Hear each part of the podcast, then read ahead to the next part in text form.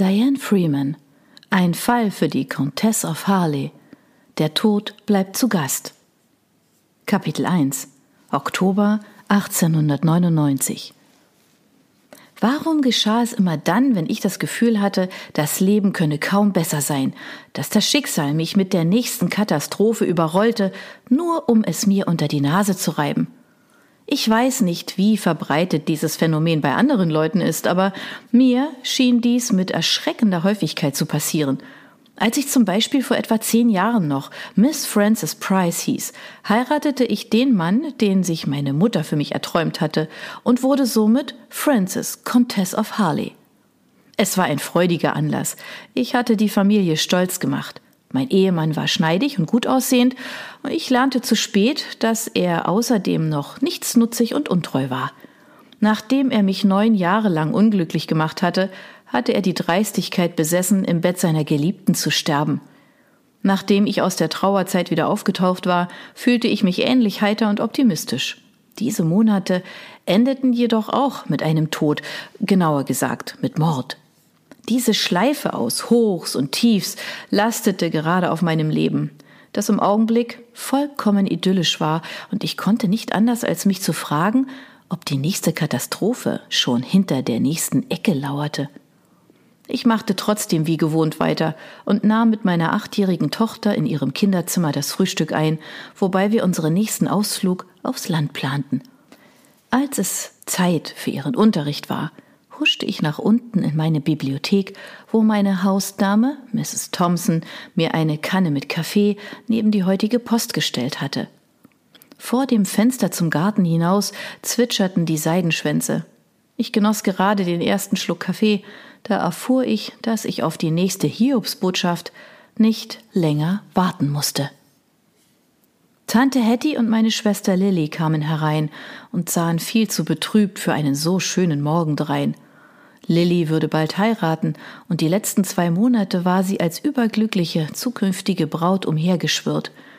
Aber mit so geröteten Augen, fleckigem Gesicht und den goldblonden Strähnen, die sich aus ihrer Frisur gelöst hatten, sah sie einem Ghoul ähnlicher als ihrem sonst so heiteren Selbst.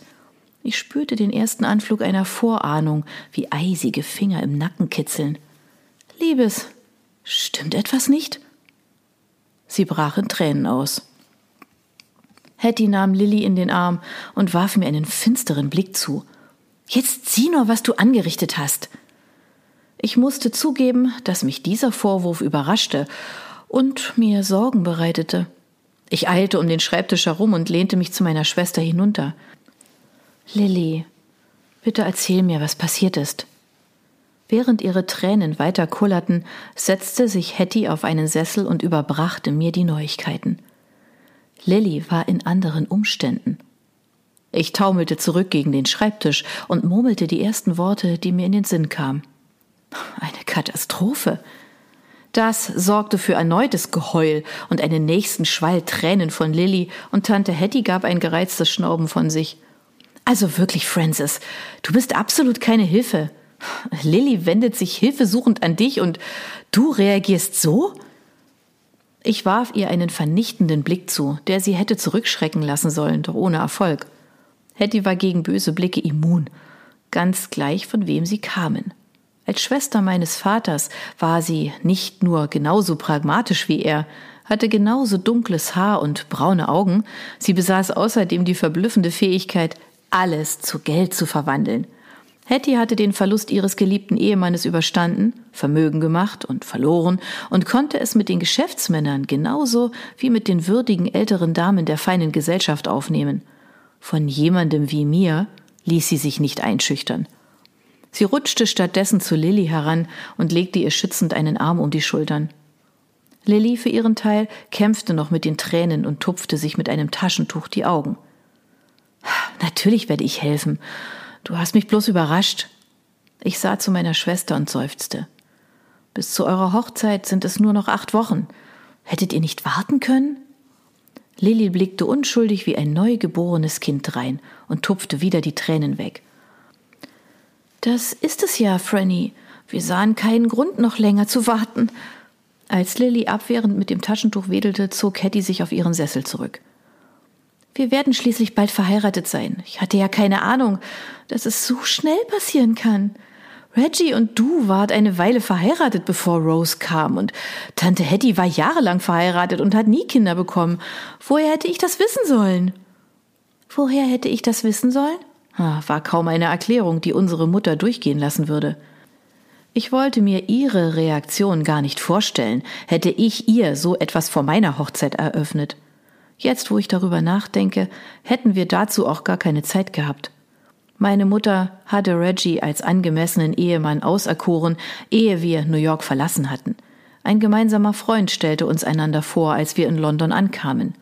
Reggie und ich tanzten einige Male, dann kamen er und meine Mutter zur Übereinstimmung und wir heirateten, ohne die Gelegenheit gehabt zu haben, einander kennenzulernen.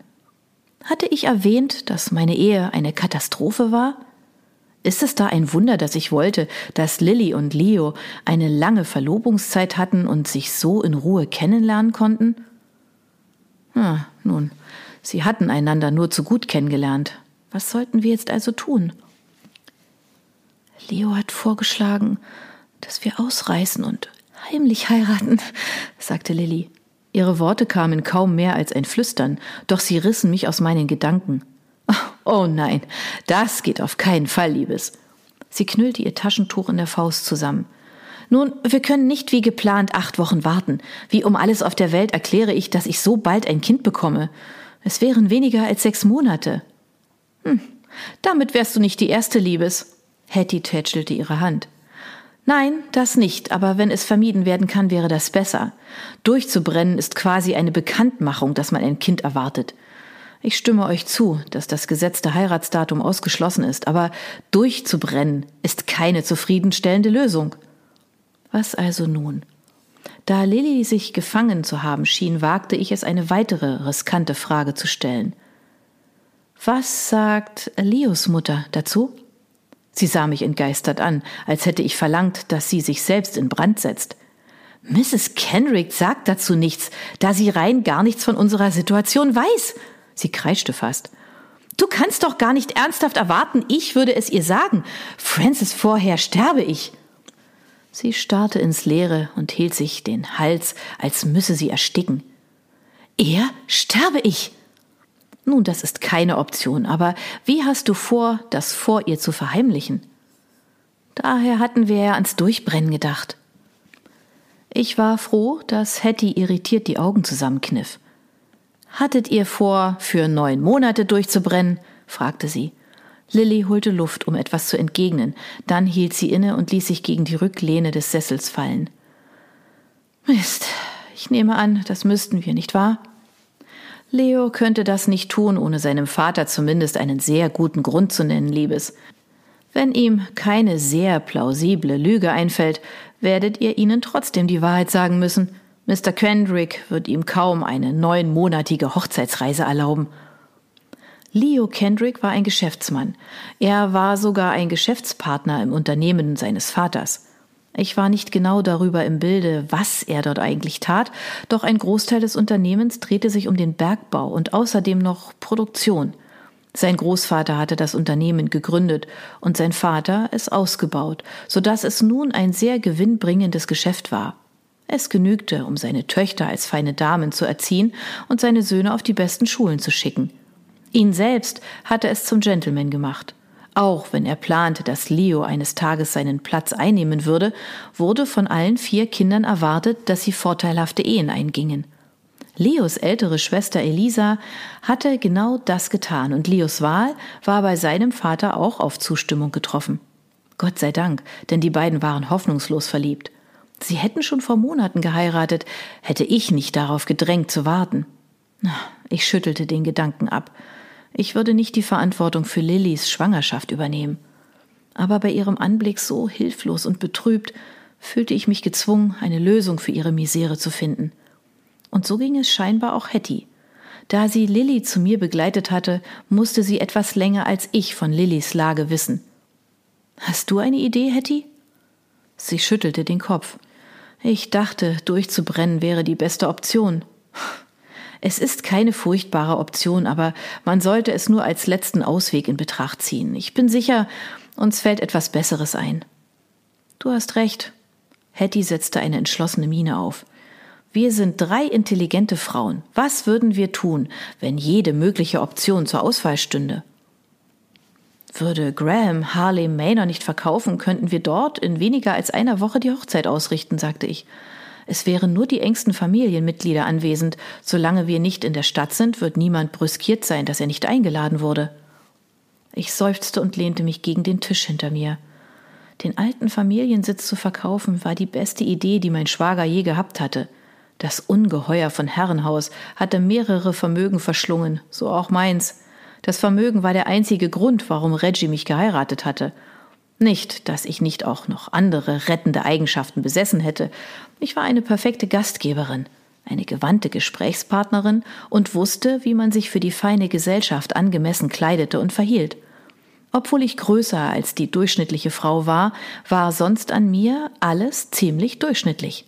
Helle Haut, wie die Gesellschaft es verlangte, dunkles Haar, blaue Augen, nichts, was einen abschreckte, aber auch nichts, das meinen verstorbenen Gatten dazu inspirierte, in mir mehr als meine Mitgift zu sehen. Reggies Bruder Graham war nun der Earl of Harley, und er konnte sich schlichtweg nicht leisten, Harley Manor weiter zu unterhalten. Zum Glück war das Herrenhaus selbst von seinem Urgroßvater auf einem Stück des Anwesens erbaut worden, das nicht Teil des Fideikommisses war, so dass er es verkaufen durfte. Es wäre jedoch großartig gewesen, nun das Herrenhaus nutzen zu können. Eine Hochzeit in weniger als einer Woche könnte etwas zu bald sein, sagte Hetty. Deine Mutter wird dann erst eintreffen, und Lilly kann ohne sie nicht heiraten. Kann ich nicht? Lillys Unterlippe bebte. Ich fühlte mit ihr, aber sie konnte nicht vor der Ankunft unserer Mutter heiraten und ihre Wutanfälle mir überlassen. Nicht, dass es nicht angemessen wäre, nachdem sie die lange Reise von New York hinter sich hatte, um bei der Hochzeit ihrer Tochter dabei zu sein. Nein, Liebes, das geht nicht. Ich drehte mich um und sah in den Kalender auf meinem Schreibtisch. Ihr Schiff legt am Dienstag an. Es wäre klug, so bald wie möglich nach ihrer Ankunft zu heiraten, denn das gibt ihr weniger Zeit, viel Aufhebens, um die geänderten Hochzeitspläne zu machen. Deshalb war ja das Durchbrennen eine so verlockende Idee, erklärte Lilly. Leos Eltern sind diese Woche nicht in der Stadt. Mutter wäre nicht hier. Wir könnten heiraten und sie vor vollendete Tatsachen stellen. Natürlich würden sie gar nichts tun. Die Drecksarbeit würde an mir hängen bleiben. Das ist Patricia Kendrick gegenüber nicht fair. Leo ist ihr einziger Sohn. Sie wird bei seiner Hochzeit sein wollen. Ich verschränkte die Arme und musterte sie. Und ihr zwei werdet ihr irgendwann von dem Baby erzählen müssen, findest du nicht auch? Erst nach den Flitterwochen. Aber ja, du hast recht. Ich nehme an, sie wäre von uns enttäuscht. Aber wenn wir rasch heiraten, wird sie zumindest erkennen, dass wir etwas getan haben, um den Klatsch zu mildern. Sie sah mich flehend an. Das würde helfen, meinst du nicht? Nur wenn wir einen Landsitz finden, auf dem wir eine kleine Hochzeit im Familienkreis ausrichten können. Bisher wissen wir nur, welche nicht zur Verfügung stehen. Hetty legte den Kopf schief und sah zu mir herüber. Vermieten nicht manche Familien ihre Anwesen? Nicht für einen so kurzen Zeitraum. Hetty und Lilly lebten erst seit April in London, als Lilly ihr Debüt hatte. Sie hatten noch eine Menge über die Gesellschaft zu lernen über die vornehme Gesellschaft genauer gesagt.